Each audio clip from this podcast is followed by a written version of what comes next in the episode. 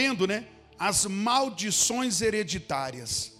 E eu sei que alguns já ficam, muitos creem, outros não, e essa coisa de crer ou não, ela é bem complexa, porque há tantas outras coisas que muita gente tem pessoas que é preparada para refutar o tempo inteiro. Parece que eles não creem em nada, tá ali na palavra e por falta de uma experiência, e eles buscam algumas coisas para refutar, sabe? E não é isso, olha, Jesus ele operou de forma extraordinária. Você vê bem que Jesus foi ali e, e um cego, ele curou, curou o cego de várias formas, na verdade, ordenou.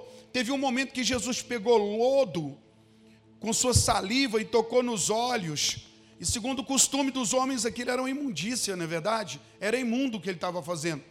E curou aquele cego, ele teve várias maneiras em que ele manifestou a presença de Deus. Reuniões que Jesus ia onde estavam os fariseus, e ele fazia o sobrenatural acontecer, e os fariseus ficavam ofendidos, chegando, conhecedores da palavra, dizendo que Jesus estava possuído por demônios, que ao expulsar demônios, ele estava, era colocando demônio nas pessoas, e Jesus falou que aquilo era uma blasfêmia. O que é então uma blasfêmia? Pela lei de quem estuda a hermenêutica, né? a lei da primeira menção, é atribuir uma obra de Deus ao diabo. Olha o perigo. E as pessoas muitas vezes não entendem isso, mas tá. Rompendo as maldições hereditárias. Eu estou fazendo uma defesa primeiro para a gente entrar em alguma base. V vamos dar um pouco de conforto àqueles que creem de verdade e querem se posicionar. Um, a Bíblia fala da fé, veja só, fala da salvação. Diga salvação. O que você precisa fazer para ser salvo? Diga crer em Jesus. Pronto crer e será salvo. Eu creio, não é uma consciência apenas, é uma fé que gera um norte na minha vida. Eu era assim, agora eu sou assim, porque ao crer em Cristo fui transformado. Então, aquele que crê, ao crer em Deus, todas as promessas de Deus é para nós, sim ou não? Então, ao crer eu sou salvo. Quantos creem nisso? É assim? Eu criei e fui salvo estou salvo. Agora veja bem, o pacote da salvação ele é pleno, porque além da salvação do mundo, da, da perdição do mundo do porvir, eu desfruto nessa era da salvação da doença, da salvação da perturbação demoníaca, e aí vai, porque ele veio para isso, é claro, mas o cume da salvação, a coroa, é que nós habitaremos em um lugar, em um, né, neste mundo reformado por Deus, com Jesus no controle, sem doença, demônios e nada. Amém? Mas eu fui salvo do inferno, salvo da condenação do pecado. Eu não podia aproximar-me de Deus, mas a salvação em Jesus me aproximou de Deus. E essa salvação, ela tem promessa de cura, sim ou não? Agora veja, está tudo na salvação, mas se não houver a apropriação de fato, muitos salvos não terão uma vida como Cristo, uma vida de vencedor. Uma vida como é, a Paulo escreve aos Romanos, muito mais que vencedores. E aí existem outros nichos que a gente pode até mover. A gente tem pecadores e pecadores. Temos pessoas que nunca se envolveu com coisas ocultas absurdas, sim ou não? E teve gente que fundou até o tampo, sim ou não? Tem pessoa que uma, tomou uma dosezinha ali de vez em quando. Teve gente que encharcou o bagaço, sim ou não? Então a gente tem pessoas que vão mais.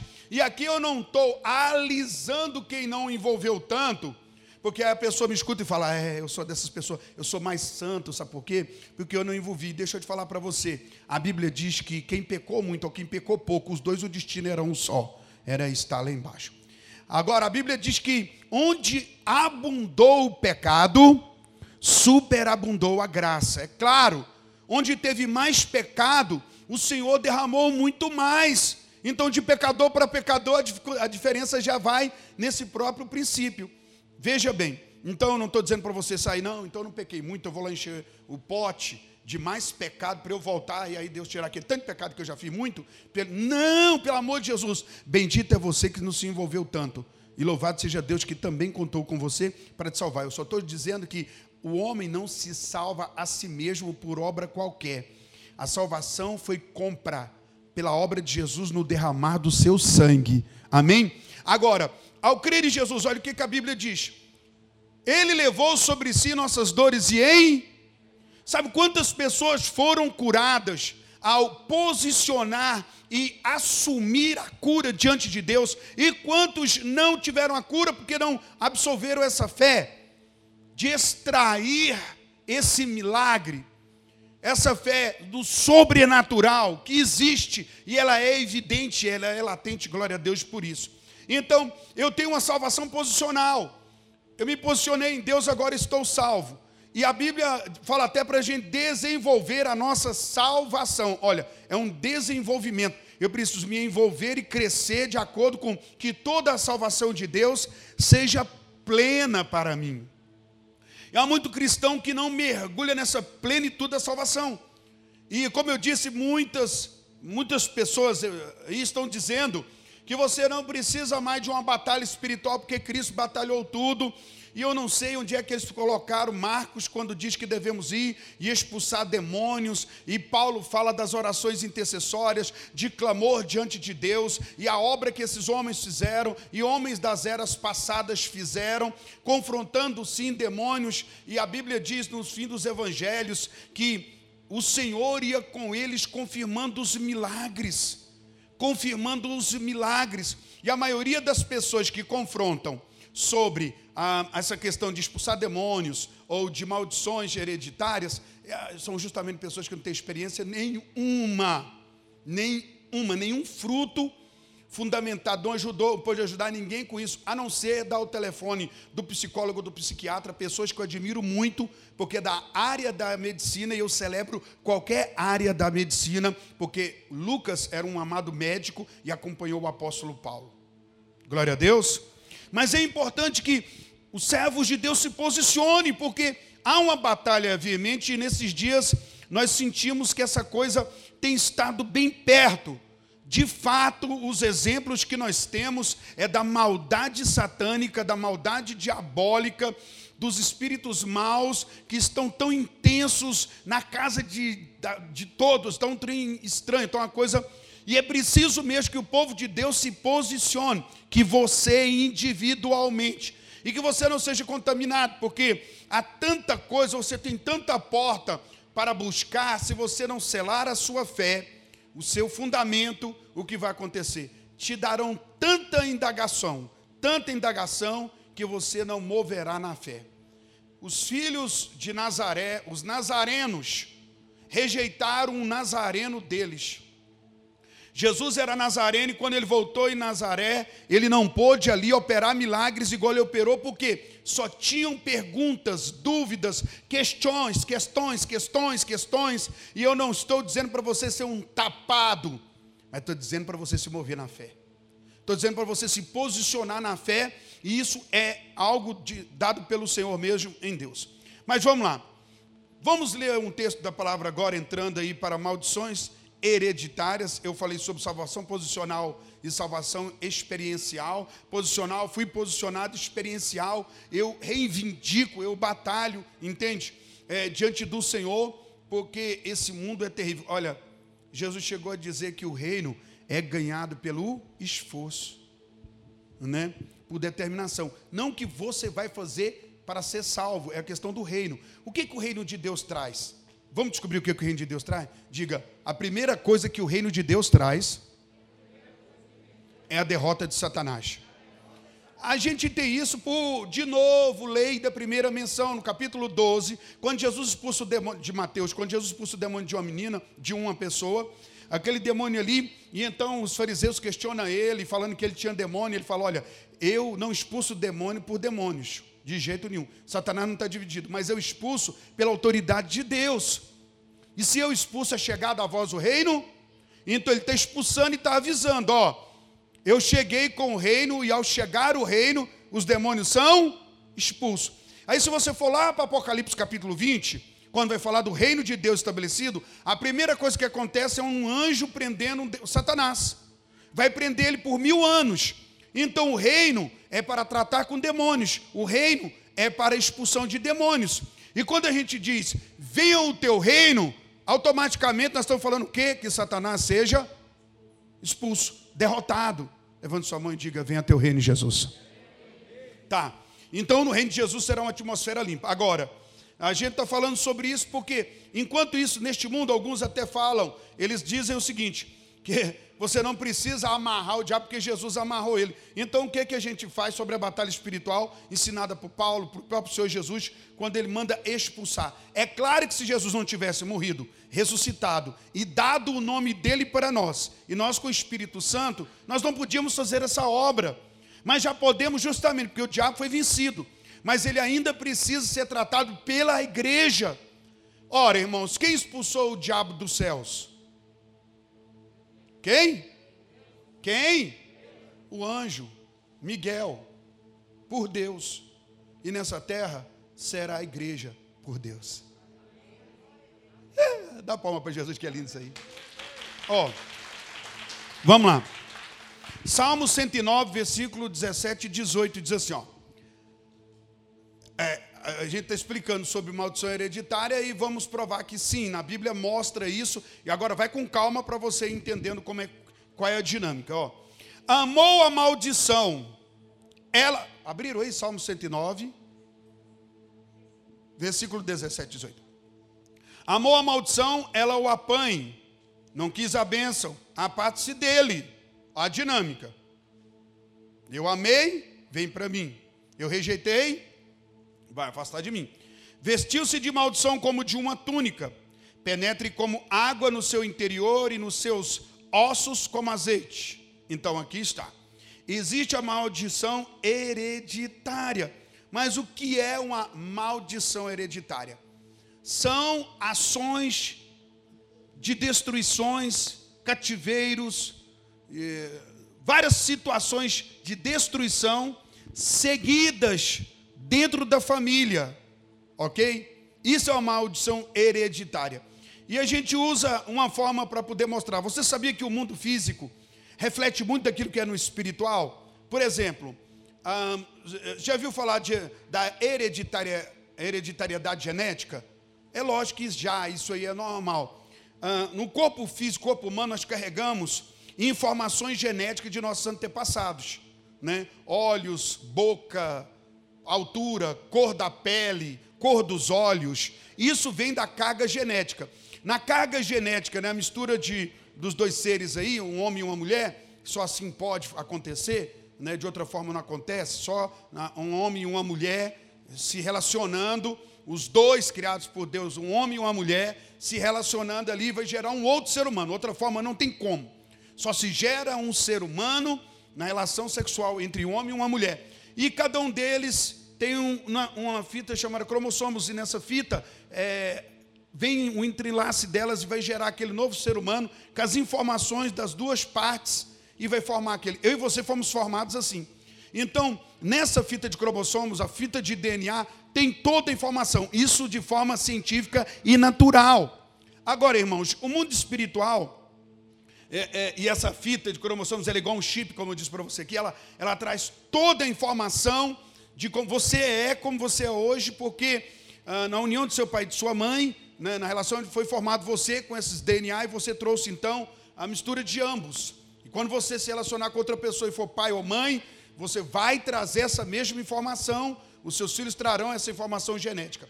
Eu sempre falo, né? Eu sou calvo mas eu fui calvo no momento mais fera, onde rapar a cabeça é top. Inclusive eu incentivo os irmãos que é calvo aí para rapar, porque entra na moda. Fica, fica top, fica legal.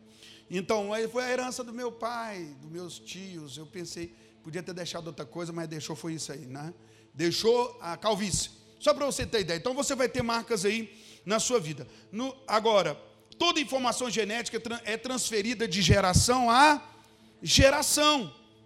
Ok? Então nós temos aqui essa, trans, essa geração, essa informação sendo transformada no mundo físico, né? De geração em geração, essa carga genética, ela é passada de geração em geração. Agora, assim da mesma forma no reino espiritual, temos o mesmo padrão.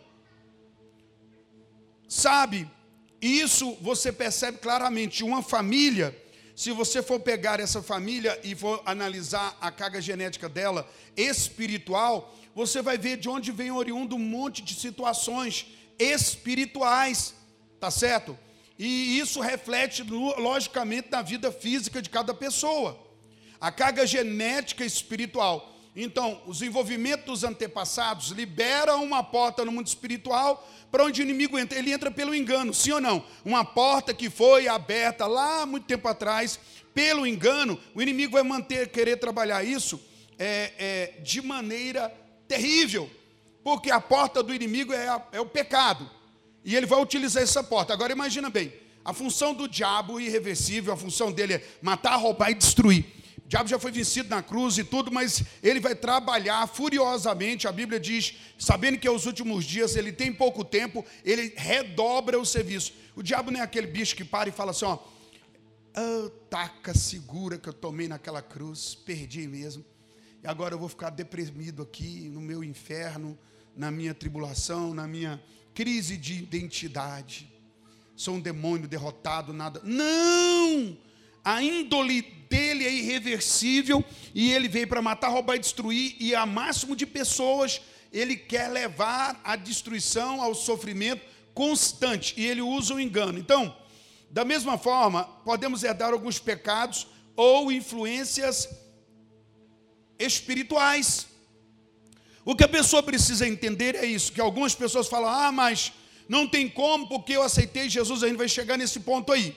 Eu estou querendo mostrar para você que a carga genética espiritual, ela é uma pista, entenda o que eu estou falando, como que Satanás entrasse, ela é uma porta para que o inimigo perdure dentro da família. É claro que ao aceitar a Jesus, e aí vem a luz do evangelho, essa coisa vai ter algumas nuances e eu preciso me posicionar. Então, ao tratar de maldição hereditária, a primeira coisa é o posicionamento ou reposicionamento espiritual da minha vida para que eu possa vencer, entendendo que a maldição hereditária é uma porta que o inimigo teve há muito tempo atrás, por algum ente querido, alguma forma, por alguma maneira que foi envolvido, e essa porta foi estabelecida. E por essa porta ele vai ficar insistentemente para trazer aquele mal repetitivo. Por exemplo, irmãos, a gente sabe que tem coisa que é tão clara. Há pessoas de uma família que eles têm a mesma sentença de é, separação. Vou citar isso aqui. Há pessoas que separam no mesmo período. Uns tentam ir mais longe, acaba, ah, não, olha, é, minha tataravó separou, minha bisavó, minha avó, minha mãe, minha tia, agora eu. Pelo amor de Jesus. Ah, pastor, mas eu só estou falando que Cristo tirou a maldição. Não, eu estou dizendo que uma porta que Satanás estabeleceu há um tempo, ele vem repetindo e ele em cada geração lutará para que essa porta fique. Aí é o reposicionamento que pode mudar essa história onde a gente vai chegar um pouco mais à frente, ok? Então veja, é, essas maldições se repetem nas famílias. Podemos herdar, sim. Então veja, é, característica que espirituais que refletem no psicológico, não é verdade? E os demônios passam a ter uma liberdade. Você já viu doenças uh, e você e as pessoas aí aqueles desavisados acham isso. Mas você já viu uma doença genética? Tipo assim, eu orei por uma família, eles eram em torno de oito pessoas, oito irmãos. Oito irmãos, e todos sofriam de enxaqueca. Todos, todos, nunca tiveram sossego. E aí, para os desavisados, fica esse testemunho dessa. Ao fazer um processo de libertação e confrontação com aquela ação, alguns passaram o processo de libertação, ao ser retirado, Todos foram, tiveram sossego. Depois o testemunho foi tremendo. Pessoas escrevendo e mandando, falando: olha, nunca na minha vida, eu, eu nunca eu havia acordado ou dormido sem a, o inferno da enxaqueca. Agora, irmãos, é claro que precisa entender: o diabo ele opera assim de, de forma sorrateira, ele é tido como sagaz, serpente, cobra. Eu já dei o exemplo Quantas vezes ó, muitas pessoas já tiverem um lugar e alguém disse: Ó, oh, cuidado uma cobra aí, a pessoa pula apavorada, ela estava próxima, não viu. Se ela tivesse visto antes, ela não se aproximava. O diabo é sutil, ele trabalha escondendo e ocultando. Então, ele consegue, por exemplo, o inimigo consegue imitar um quadro de enfermidade. A Bíblia diz que há espírito de enfermidade e há enfermidade em si. Desde que a queda ocorreu, então os seres humanos ficaram sujeitos, por causa do pecado, ao controle do mal, e entre eles algumas enfermidades que são do desajuste da queda mesmo. A queda trouxe, não, Deus é mal, deixou aquela criança nascer cega, surda. Não, não tem nada a ver com Deus, isso tem a ver com o pecado que foi cometido. Isso é o pecado estabelecido na humanidade. Deus nunca quis isso, mas o ser humano em desobediência buscou, e o resultado é essas coisas todas que acontecem. Mas vamos lá. O diabo, ele simultaneamente. Eu orei por uma pessoa, trabalhei com uma pessoa, é pastor do nosso ministério, que tinha ataque de epilepsia. Já orei por pessoas que foram curadas de epilepsia, sem nenhum tipo de interferência da medicina, apenas Jesus. E já orei por pessoas que tem um caso entre nós, que a pessoa tinha uma, uma epilepsia, e a gente fazia o trabalho de libertação, mas há mais de 20 anos ela dava ataque, ataque, ataque, ataque, ataque, nada curava. E ela entrou no processo de libertação, onde ela passava a manifestação de espíritos ali. E só depois de ter retirado o espírito, porque ela já fazia exame há mais de seis anos, e nada acontecia, não achava nada. Mas o dia que ela foi liberta, ela foi ao médico, foi visto o problema, ela fez cirurgia, nunca mais ela deu. O inimigo escondia a enfermidade. Outras vezes, ele imita a própria enfermidade. Agora, isso é uma dinâmica espiritual. Tem gente falando de Bíblia, não gasta 30 minutos na oração e quer falar do reino do Espírito. Uau! Jesus fala para eles assim: ó, vocês não podem orar comigo uma hora. Conhece Bíblia, estuda a Bíblia muitas horas, mas não tem tempo para debruçar diante de Deus para um mergulho espiritual, em oração e ter um, um, um desenvolvimento espiritual mais aprofundado em Deus. Pois Jesus se moveu nessa esfera, levou Pedro, Paulo, Tiago e tantos outros servos e tem levantado pessoas dessa mesma história. Aí passam a é, refutar sem nenhum, nenhum tipo de experiência e ficam chateados. Mas vamos lá ver aqui. Ó. Então, é, porque as, a, a, a, a, maldição se repete na família? Êxodo 20, versículos 5 e 6, diz assim para nós: ó, Não te encurvará diante dela, nem a servirás, porque eu, Senhor teu Deus, sou Deus zeloso que visto visito a iniquidade dos pais nos filhos até a terceira e quarta geração daqueles que me odeiam. E uso de misericórdia com milhares do que me amam e guardam os meus mandamentos. E eu sei que alguns que refutam pegam esse texto também dizendo: olha, isso aqui é até uma forma poética, alegórica, né, de mostrar o amor de Deus. Ele pune até a terceira geração, mas ele ama até milhares de gerações. Esse é o nosso Deus. Amém? Agora, o fato também que fica claro aqui, além disso, é a ofensa da idolatria. Aí alguns dizem, não, mas isso era para quando o povo entrava na terra dos cananeus, não é verdade, dos hebreus, eles tinham que eliminar. Mas, irmãos, a idolatria é idolatria em qualquer sentido, sim ou não? Sim ou não? Tem capacidade de uma mãe idolatrar um filho? Tem capacidade de uma esposa idolatrar o marido? Idolatria é qualquer coisa que eu ponho no lugar de Deus e passa a ser o centro da minha vida e passa a ter toda a minha devoção. Tem como sexo ser idolatria? A bebida, a droga. Mãos, a gente sabe, pessoas que têm drogadição ou que são dependentes de alguma substância, elas não amam nem a si mesmas, elas amam a substância. Eu ajudei pessoas com esse tipo de processo. Ver a mãe chorar, o pai chorar, o filho, todo mundo, dá nada vai para o Deus dele, dela, vai queimar o troço, vai injetar, cheirar, inalar, seja o que for. Por quê? Porque ali é uma idolatria e uma escravidão. Então Deus fala aqui, a gente pode ampliar o leque. Toda forma de idolatria é dominação. E ela traz essa prisão. E aí vem a hereditariedade. A porta abriu, o inimigo em toda geração ele vai implantar isso. Só para você ver, algumas pessoas falam assim, ó. Pastor, beber.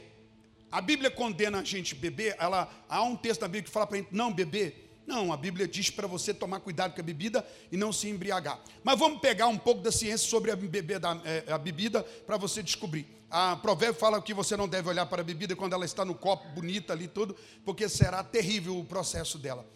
Mas já é comprovado pela ciência que um alcoólatra, ele tem o seu DNA, a sua genética alterada. E o filho de um alcoólatra possivelmente será um? Pode ser. E, e acontece, mas qual é o perigo então? Aí onde eu falo por a questão da bebida, que hoje muitas pessoas querem defender, que bebe, mas a responsabilidade é o outro, o evangelho é o outro. Aí tem alguém que é filho de um alcoólatra que morreu no alcoolismo, e a gente fala, não, pode beber. Essa pessoa vai lá, e aí vem o a, a, a, alcoólatras anônimo dizendo, nunca vá no primeiro gole. Por quê? Geneticamente é comprovado que a genética de um alcoólatra, de uma pessoa que bebe, foi alterada.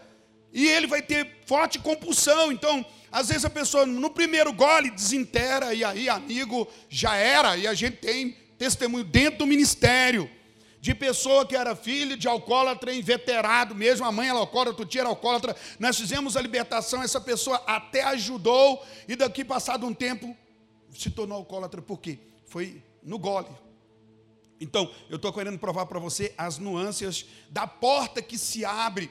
Então, ela se estabelece, a maldição hereditária é uma porta que fica latente no meio da família, que o inimigo utiliza essa porta para bate num, bate no outro, bate num, bate no outro, e às vezes por falta de orientação espiritual e reposicionamento, o inimigo tem tirado vantagem e colocado pessoas em sérios cativeiros.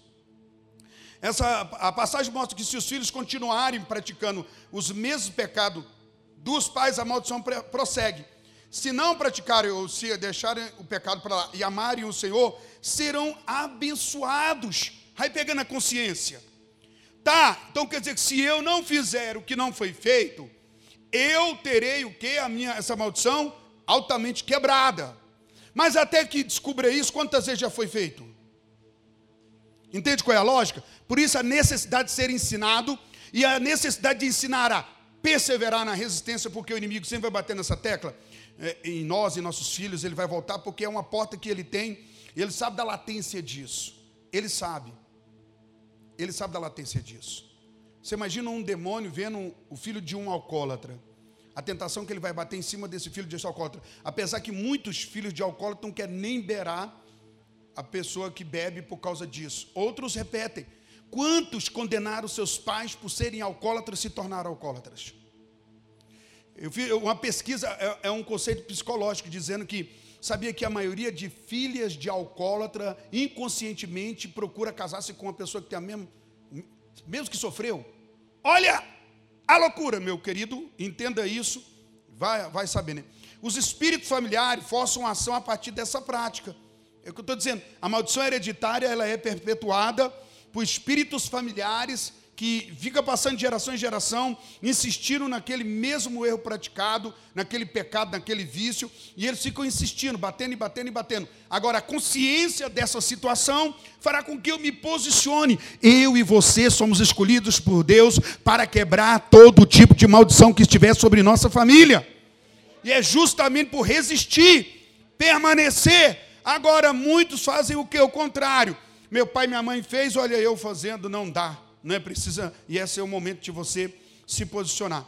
Um, Provérbios 3, 2 diz assim: ó, você já ouviu muito disso. A maldição sem causa não encontra pouso. Porque Provérbios 3, 2 diz: Como pássaro no seu vaguear e como a andorinha no seu voo, assim a maldição sem causa não virá.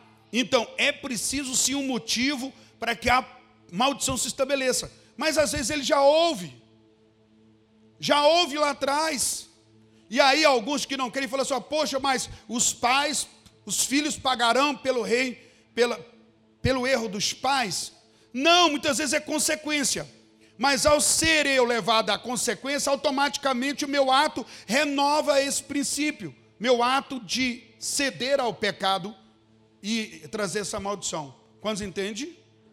Amém? Então veja só. Desde a queda, o homem esteve debaixo desse princípio de transferência de pecados. O pecado entrou no homem por um homem e vai sair também por um homem. Jesus Cristo, Filho de Deus. Mas lembre-se, você foi posicionado e agora você precisa se manter posicionado, sabendo que o pecado que foi praticado lá, ele vai sempre querer bater na porta, já dizia a canção, né? Todo dia o pecado vem. Bom, você já sabe, o irmão cantou isso aí e não ficou muito atento, né?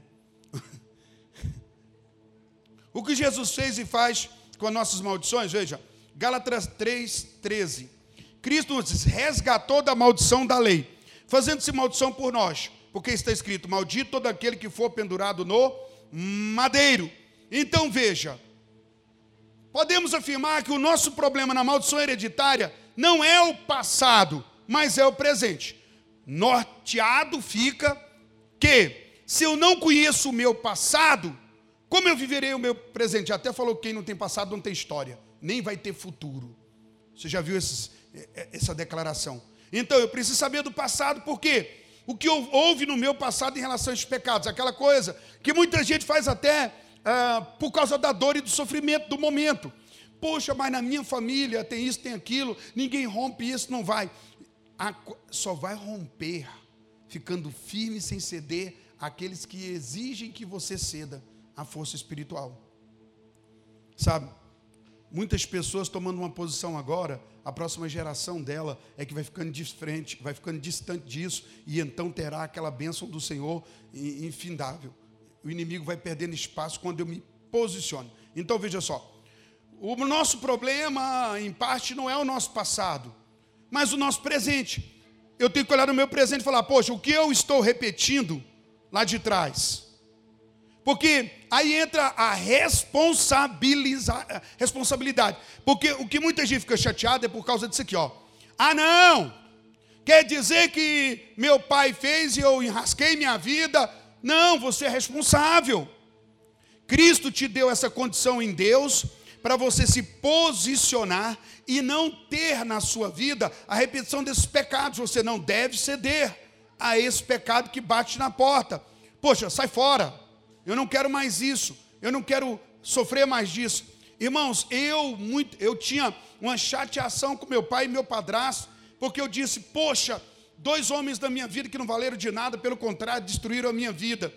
E eu coloquei no meu coração, fora de Cristo, que eu não seria como meu pai nem meu padrasto. Meu pai me abandonou, meu padrasto era o cão para espancar. Ele dava curso em como machucar a pessoa. Ali era terrível. E eu fiquei com essa coisa na minha vida. E então, de repente, eu acordei para a vida quando Cristo me chamou. Quando Cristo me chamou, eu tinha, com raiva do que meu pai e minha mãe fez, eu tinha, meu pai e meu padrasto fez, eu tinha conseguido fazer pior do que os dois juntos. Sabe por quê? Porque uma dor que eu percebo ela, às vezes eu não quero repeti-la, mas eu não tenho um controle sobre isso. É algo tão estranho que a primeira, conscientizo-me dessa situação. A maior parte de pessoas que estão repetindo a história de seus pais de fracasso, na questão moral, na questão relacional, é pessoas que nem liberaram seus pais lá e nem tiveram conscientização do seu presente que a conscientização é: eu tenho que liberar quem ficou para trás e eu ficar atento para não repetir o que foi feito, porque vai bater na minha porta o tempo inteiro. Sim ou não? Entendeu então? Agora veja só. É, eu preciso parar de sair repetindo os pecados que foram cometidos, e então, se eu não parar de repetir isso, sim, será uma maldição hereditária. Veja, a maldição de pecados é, dos ancestrais, é essa repetição de pecados.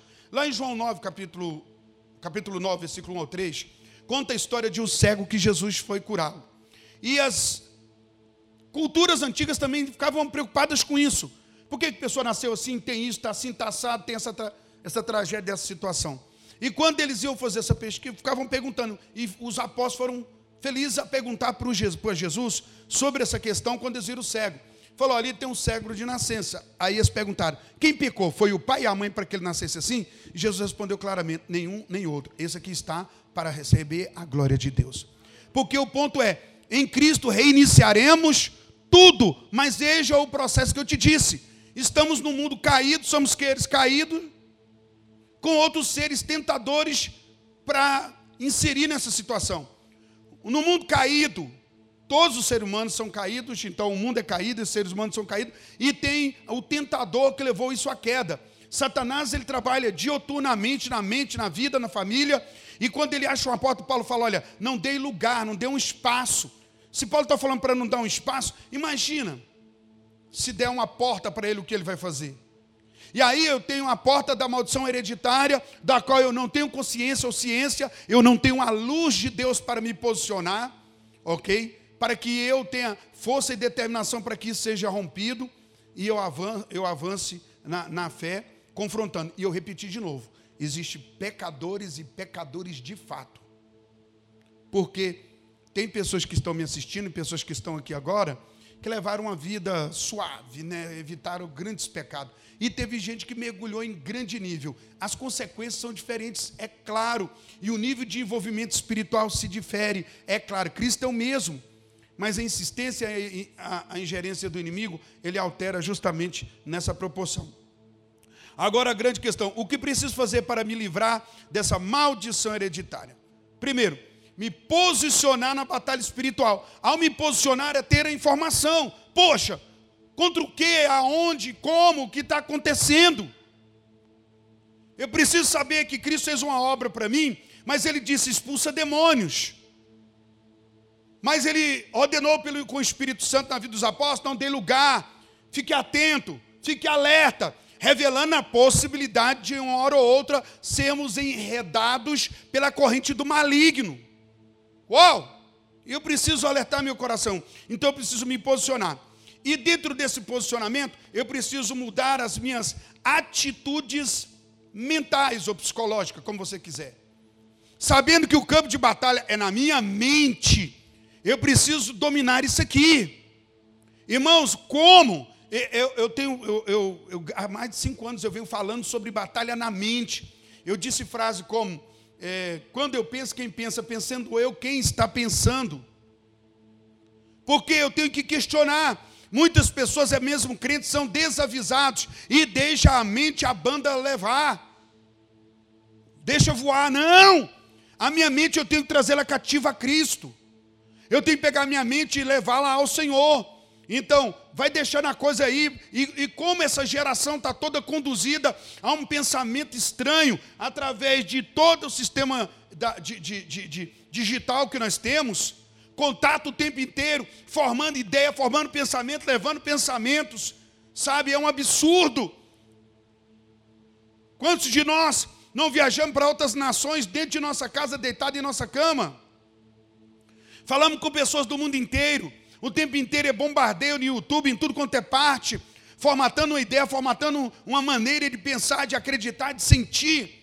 Fugimos da palavra e mergulhamos nisso e nos tornamos suscetíveis, abertos para esse tipo de ingerência e esse tipo de trabalho. Paulo escreve a Romanos 12, versículo 1 e versículo 2 assim. Romanos 12, versículo 1 e 2. Rogo-vos, pois, irmãos, pelas misericórdias de Deus, que apresentei os vossos corpos por sacrifício vivo. Pega o seu corpo e põe como sacrifício vivo. Pega o seu corpo e entregue para a obra de Deus não para o seu deleite, seu prazer, não para a exposição das coisas da carne. Olha o que ele vai mostrando para nós como se entrega. Vivo santo e agradável a Deus, que é o vosso culto racional. Aí leva toda a mente, o corpo e a mente envolvida nesse culto. E não vos conformeis com este mundo ou século. Não conforme, porque senão é treva e o inimigo domina, né? mas transformai-vos pela renovação da vossa mente. Diga, renovar a minha mente. Ao você renovar a sua mente, você vai experimentar qual seja a boa, perfeita e agradável vontade de Deus. Renovar a mente. Não dá para vencer a maldição hereditária. Temos os mesmos pensamentos pecaminosos, destrutivos, todas as escolhas de vícios de pais e mães. Olha, meu pai e minha mãe viveu uma vida que agora eu estou vivendo e eu não quero demônios como eles tinham, então para de repetir. Renova sua mente. Rapaz, não dá para eu seguir isso aqui não. Deixa eu tirar a minha mente dessa perturbação, colocar na minha mente a palavra. Aí veja bem, renovar a mente. Encha a sua mente da palavra de Deus, da promessa de Deus. Para de ficar enchendo de, de, de coisas, de nudes, de sensualidades de coisas sem fundamento, ah, parece uma latrina. Nossa geração tem uma mente que é uma latrina, irmãos, cheia de coisas podres, apodrecidas e distante do Senhor. O que passa daquilo ali, a maior parte que nós temos no meio desse digital, dessa, desse grupo aí, de tudo que temos hoje, são fontes escusas, terríveis. E eu preciso tomar cuidado, sabe? Com aquilo que eu estou absorvendo, que está ficando dentro, renovar a minha mente. Então, como eu faço para livrar da, da maldição hereditária? Primeiro, me posicione espiritualmente, conheço o meu passado para a orientação, sei que o inimigo vai bater na minha porta, porque ele vai. Eu acabei de dar o um exemplo da pessoa que usa drogas, ou seja, qual for o processo, né, da genética alterada. Né, vai, o inimigo vai bater, ó, acabou, casou, fulano casou. E numa parte de um deles, sempre tem separação. De um deles, a família separa. Moço, vai ser guerra, porque casamento já é difícil. Muito difícil. Mas dentro de um contexto desse, é, é seguro que é mais difícil. Você concorda comigo, sim ou não? Se os espíritos malignos existem, se eles usam portas de engano, então Maria e José quer casar-se agora e serem felizes para sempre. Só que na família, uma parte, ah, o inferno é uma miséria, né? Imagina para esses dois segurarem firme, além da dinâmica natural do casamento, a fúria do diabo para casamento já é grande. Você imagina com uma porta dessa que foi perdurada. Então o diabo já teve vitória na vida de tanta gente. Mas hoje, em nome de Jesus Cristo, Deus está te dando graça. Você está recebendo ferramenta, consciência, posicionamento. E vai dizer: não, ah, não vai. Está quebrado em nome de Jesus, eu me posiciono. Vá para a oração, vai buscar diante de Deus, vai clamar no Senhor e se posicionar para que o inimigo não tenha essa passagem. O problema não está, no, não está tão no passado. O problema é o que eu estou fazendo. Posso estar agradando ou desagradando a Deus, desejando e querendo o que não é certo. Então eu preciso me posicionar. Onde está o problema? Estou agradando a Deus ou não? Aí entra o BO. Porque o inimigo vem com aquela proposta, não, você pode, você merece. E aí muita gente cai na cilada. E a mesma conversa que teve nos antepassados, e ele assegura a porta da maldição de novo. Porque, presta atenção, para romper com a maldição, tem que ser valente. Tem que ser de Deus. Porque o diabo vai mexer no ego, na soberba. Depois que a pessoa descobre que divórcio pode ser feito, se ela não pôr o pé na porta, ela vai divorciar mais do que o Fábio Júnior. ah, ela, ela ganhou. Eu estava dizendo assim, a história de, como é que é? Nem por você, nem por ninguém, eu me desfaço dos meus planos. Quero saber bem mais que os meus vinte e poucos porque naqueles 20 anos ele estava sendo descoberto pelo Brasil, ia estourar a namorada, a mulher estava com ciúme, brigou com ele, e ele teve que dar um basta no amor que ele tinha na vida dele para ele seguir a vida dele, foi e arrebentou. Mas a partir daquele momento, toda mulher que pôs o pé na porta para alguma coisinha que é normal entre marido e mulher, ele mandou ela passear, e nunca mais firmou-se na aliança, que é casar, irmão, casar, irmão, é coisa para homem e para mulher. Para gente frouxo não vai. Tem que ser homem para aguentar mulher. Tem que ser mulher para aguentar um homem. Se for molecagem, olha o cartório aproximando. Então, veja só, para separar, né? Porque hoje não precisa nem advogado, você vai no cartório. Não, não, não quer brincar desse negócio mais não. para, né? Irmã, geração que não quer brincar nem de casinha, né? Porque eu antigamente brincava de casinha, tem gente brincando até hoje, tem 50 anos aí, né? Casado, né? Hoje nem mais isso rola e ninguém quer saber de casamento, a coisa é feia. Então pronto, eu preciso mudar a minha mente, conceito, valor. Meu Deus do céu, o que aconteceu lá atrás? Então, qual era a mentalidade do meu pai da minha mãe? Qual era a mentalidade dos meus avós sobre isso? Eu recebi a luz do Evangelho sobre a palavra de Deus. O inimigo vai bater na sua porta, mas quando ele bater, ele vai encontrar um princípio irrevogável. Ele não aceita o teu convite, pois não aceita dançar a dança da maldição. Uh! Mudar a minha linguagem, ter cuidado com as minhas palavras. Irmãos, olha o que Paulo escreve em Tito, capítulo 2, o apóstolo Paulo escrevendo para Tito, capítulo 2, versículo 8. Linguagem sadia ou sã, né? irrepreensível para que o adversário seja envergonhado, não tendo indignidade nenhuma de dizer a nosso respeito. Ele pede para que desenvolva uma linguagem diferente, sadia, sã. Então, é porque existe uma doença no falar, sim ou não? Eu vi alguém postando algo hoje, foi achei incrível. Se você mesmo comesse as suas palavras, você estaria doente ou morrendo? E aí? Sabe, quando eu vim para a casa do Senhor, eu falava, eu tinha uma linguagem pesada, suja, imunda, era difícil. Inclusive, se você, você é crente há muito tempo, já está na casa do Senhor há muitos anos, algum tempo, as pessoas, às vezes você sai, vai para uma roda de pessoas que não tem mais, né, não tem essa luz, não tem esse conceito, eles falam o que vem na mente lá, e, sem filtro, fica horrorizado. Deus, que fala que. E eles não acham que é coisa difícil, não. Falam coisas horrorosas, pesadas, e para eles é normal, porque a mente deles estão cauterizada, já não há mais filtro. Mas vão falar adoecedor. Sim, irmãos, por que, que dizem? Por que, que pessoas, teólogos e pessoas insistem em dizer que a linguagem não afeta? É provado de várias as formas que a linguagem afeta, altera. Hoje a psicologia afirma o seguinte: para cada palavra estranha, tope com a criança, você precisa usar cinco para reafirmá-la. Olha o tamanho do problema. Aí isso quer dizer que não, menino burro. Só anta. E vai, né? Amaldiçoando que aquilo não vai afetar. Enquanto que a psicologia já comprova que para você quebrar isso, tirar esse ciclo, de cada palavra infelizmente liberada, infeliz liberada, eu devo reafirmar mais de cinco vezes. Uma criança precisa ser reafirmada. As culturas, né? Nossa cultura é muito pejorativa, muito pesada fala besteira, fala coisa desgovernada, não tem, não tem a criança como um ser humano que está em formação. Então, o que se diz, o que se fala. Nós tivemos uma experiência, há um tempo atrás, nós fomos é, para uma viagem na igreja que temos lá, atender pastores em Caldas Novas, e aproveitei e levei meus netos. E, né, e eu deixava eles ali, brincava pouquinho, logo eu saía para atender pastores, porque era a aliança que eu tinha, senão ia ter tempo para dar tempo para eles. E aí a Sheila ficou horrorizada, que ela deixou ela no lugar e foi atender um pessoal no telefone, falando com pastores, ela lá brincando, ela mudou de piscina. Eu falei, por que, que mudou? Ela falou, eu estou apavorada. Tinha dois, uns três, quatro adolescentes numa piscina, cheio de adultos, que a conversa deles, Sodoma, ia ficar com vergonha.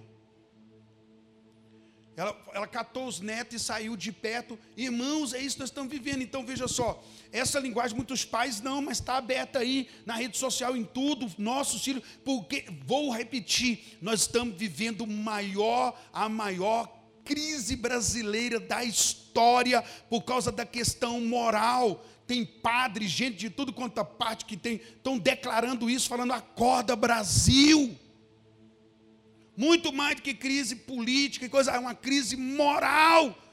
Estão abertas as portas escancaradas e a linguagem é, é, errônea, maligna, pejorativa, destrutiva está sendo lançada e eu preciso vigiar isso comigo e também aqueles que estão à minha volta. Olha, Salmo 19, versículo 14. Salmo 19, 14. Sejam agradáveis as palavras da minha boca e a meditação do meu coração perante a tua face, Senhor, rocha minha e redentor meu. Ele não está pedindo apenas quando ele estiver diante da oração, é claro que dá para entender isso. Mas alguém que tem noção que em algum momento você está fora da face de Deus, querido? Lógico que, de forma simbólica e clara, na face de Deus é o momento que eu tirei para oração e meditação. Mas durante toda a nossa existência, nós temos a consciência que estamos com Deus. Você está no carro, Deus está contigo, sim ou não? E quando você está tomando banho? Você deixa Deus de fora ou Ele vai contigo? Deus está comigo o tempo todo. Então eu preciso cuidar da minha linguagem, porque isso é terrível se eu usar de forma errada. Se usarmos as palavras para amaldiçoar os outros ou a nós mesmos, essas maldições, é claro, que se tornam um processo destrutivo. Você sabe quantas pessoas quebradas, amarrotadas emocionalmente, moídas, presas por causa de palavras de pessoas importantes na sua vida. Palavras derrubam ou levantam, dá vida ou mata. é muito, muita cautela. Pais, quando vai corrigir filhos, indignados, que tem pai que não corrige, ele espanca, perde o controle, né? usa palavras terríveis e, e a disciplina que o senhor ensina nunca passou por perto disso aí. Então, beleza. A terceira é uma mudança de hábitos e de atitudes, porque são raízes muito mais além do que meu pai fez, é o que eu vou fazer. Qual é o hábito na família que é um hábito destrutivo? Como era o hábito de seus pais, as reuniões, sentavam com quem, amigos, o que tinha em volta a linguagem. Mude esse hábito, mude essa atitude, amém? Vou quebrar isso, acabou, não dá. Irmãos, vou falar para você. É, é, terrível, a Bíblia diz que as más conversações corrompem os, os bons costumes. Lá atrás, então veja que o que eu falo é, é aquela história, né? O que eu penso, logo eu falo, em seguida eu estou fazendo. É uma aliança, é, é, é simultâneo, há um sincronismo disso, há uma simbiose nessa coisa, sabe? Eu penso, falo e logo eu ajo. Eu começo a pensar, daqui a pouco eu já estou conversando sobre isso, daqui a pouco eu estou agindo assim. A Bíblia diz que a queda, olha o que acontece. Ah, Salmos 1, bem-aventurado é o homem. Que ele faz primeiro o quê? Ele não anda no conselho de quem? Dos obscuros, dos homens das trevas. Bem, ele não anda. Nem se detém na roda dos pecadores, nem se assenta entre os encarnecedores. Olha o processo. Você começa andando, daqui a pouco para, daqui a pouco senta. Então eu tenho que rever todo o meu. Peraí, peraí, peraí. Deixa eu ver essa coisa aqui. É valores mesmo. Por isso Jesus falou que quando ele vem, ele traz divisão entre casa, na casa. Sabe a maneira de pensar de um filho? O filho recebeu Jesus, ele é diferente da maneira do pai pensar. Está dividido ou não está a casa? O pai mexe com droga, é tarará, tarará, tarará, tarará. o camarada é novo, mas recebeu Jesus, está andando com o Senhor, os valores dele é esse. Ele até fala para o pai, o pai fala, você foi para essa igreja, ficou porque foi mudado conceitos, valores, princípios e hábitos. Foram alterados. Mas se eu não me posicionar minha mente nisso, meu coração, então, veja, estou falando para você de uma escala. Eu penso, eu falo e logo eu procedo. Eu preciso mudar isso. Então, é, não é porque meus avós fizeram que eu tenho que fazer. Devo resistir à tentação de repetir o mesmo erro. Eu já vi até pessoa falar: por que, que você vai em tal lugar? Não, eu vou porque meu avô, minha avó, meu pai ia, todo mundo eu vou. Mas você não pensa, você não tem uma cabeça pensante só sua, não? Você segue no que os outros pensou e nem filtra o que, que os outros pensou e está indo. A, a, a, não, eu preciso pensar. Então, é, eu preciso não cometer o mesmo erro. A luz de Deus traz responsabilidade por nossas decisões. O que meus pais fizeram não decide a minha eternidade se eu não estou repetindo os erros deles. Amém? Peraí, peraí, não vou fazer isso. Meu pai sofreu tanto, minha mãe, minha avó, não vou repetir esses atos, sabe? Sabendo que o inimigo vai te convidar o tempo inteiro, porque é uma porta de ilegalidade aberta, e ele é um espírito familiar, e ele fica ali, ó, futucando, batendo, procurando, insistindo, e se houver um, um, um disposicionamento, se é isso que pode ser dito, um relaxar. Irmão, por que, que a gente está vendo tantos crentes, de verdade, perder o temor do Senhor e então estão repetindo pecados que são pecados que era devia ter sido abandonado. E aí eu vou falar para você que a responsabilidade é sua, porque veja bem, você tem a luz de Deus. Você não precisa dizer sim ao pecado que for cometido na sua família. Tem que ver a maldade desse pecado e fugir, ainda que pareça prazeroso, ele é morte e destruição. Saiba que der lugar a isso é permitir que o espírito familiar que vem trazendo maldição lá de trás para cá é o que vai acontecer. Há muitos aqui que está me assistindo, que está vendo aqui agora. E eu pergunto para você se você quer que filhos sofram o que você sofreu. Pessoas magoadas com seus antepassados porque fizeram tanta canseira e deram tanto prejuízo. Mas deixa eu te falar, o atraso de vida será só seu se você aceitar. Você tem que entender isso. Libertação, ela te responsabiliza na seguinte questão. Eu preciso discernir o que é carne e sendo carne eu crucifico. Discernir o que é demônio e sendo demônio eu expulso. Preciso saber o que é porta para entrada de demônios, e se eu não quero eles, eu devo fechá-las e não deixar aberto, ainda que o convite seja bom. Por isso já orava o salmista: livra-me do laço do. Eu sempre orei a vida inteira, Deus. Eu via falar naquela época, né? Cuidado com o prato, irmão, ao prato do diabo. Ao prato, irmão, o diabo está oferecendo. Tô nem aí. Eu conto essa história, eu estava assistindo Pantera Cor-de-Rosa, é um filme né, de um homem lá, um, um bobo, mas é muito engraçado. E nesse filme tava, te lançaram a, a Beyoncé como uma, uma dama e aquela coisa toda, e ela poderosa, né? E tem hora que ele está falando lá com um amigo dele, o agente dele, ele falando, cuidado que pode ter uma armadilha, aquela coisa toda, né? Aí os dois estão conversando, de repente vem a Beyoncé naquela atriz, né? Um vestido branco, aquela coisa toda, esvoaçada, aquela mulher incrível. E ela vem, a cena para, com a tela, assim, os dois fazem assim, ó. E ela vem andando para perto dele, dá uma sacudida. Aí ela vem, chama o Pantera Cor-de-Rosa, e ele vai indo, o amigo chama ele e fala assim: ó, cuidado, é uma armadilha. Ele olha para ele e fala assim: ó, tô nem aí. Eu caio do sofá de tanto rir, porque a ideia de muitas pessoas é isso. Elas não estão discernindo aquilo que parece apetitoso e gostoso, mas é de morte. Um peixe vai para o anzol, ele não está tá discernindo que ali tem um anzol. Ele vê ali apenas uma deliciosa, apetitosa minhoca. E ele fala assim: tá fácil demais. Hoje bamburrei. Hoje deu certo. Nhaque frigideira, seu besta.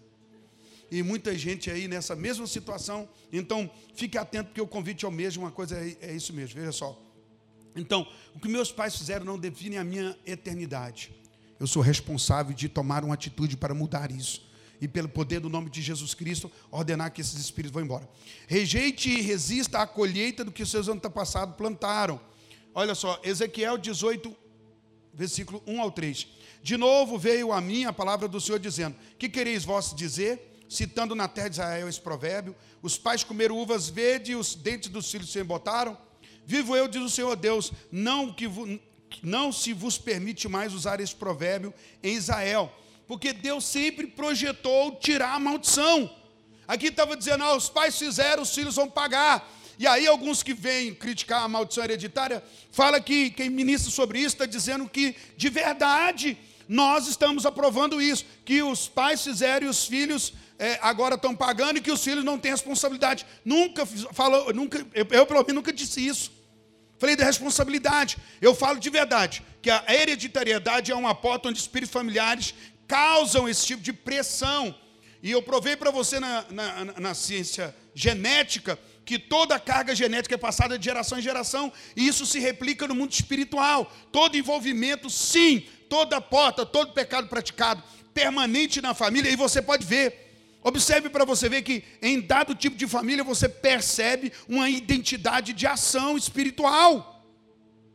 É uma repetição, você percebe, se você for um pouco, ter uma visão um pouco mais ampla, você olha para um grupo de família, aqueles pecados, aqueles erros se repetem ali.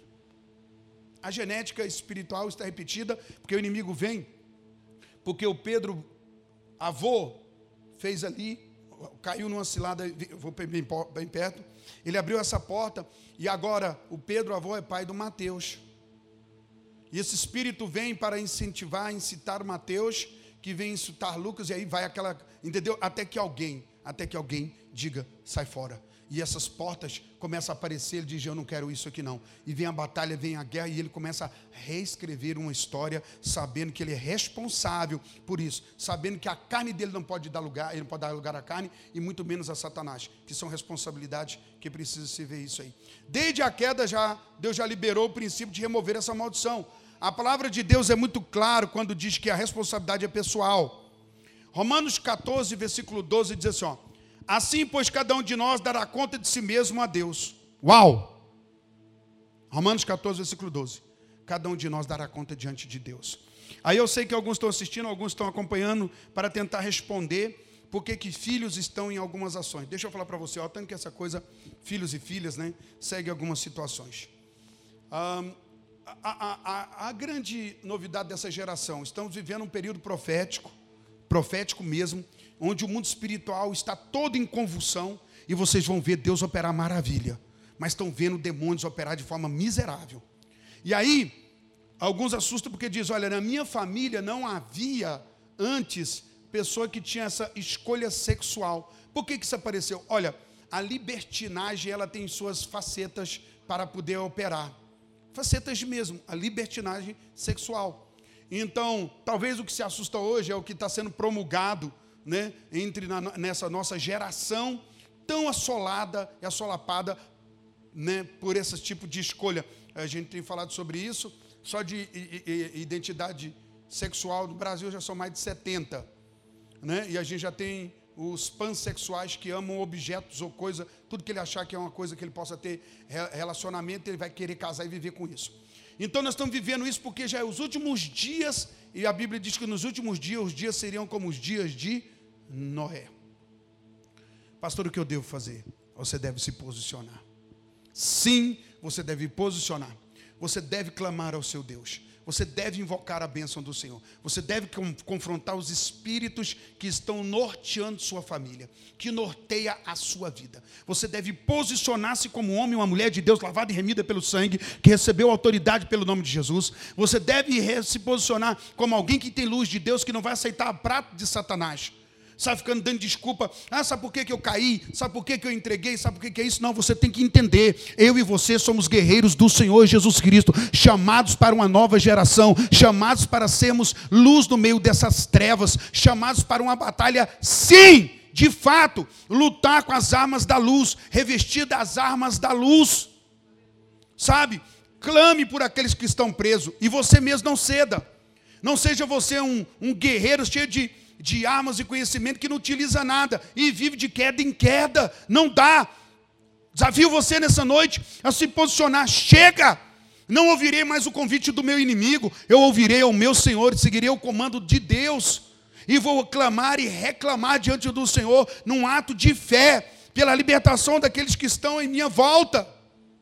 Estão contra o Senhor, contra a palavra de Deus, estão fora Senhor, salva meu povo. Mas, amado, se você mesmo não se posicionar, às vezes queremos quebrar a maldição na vida de filhos e filhas, e nós vivemos as escondidas com nossas idolatrias, negociando com o mal.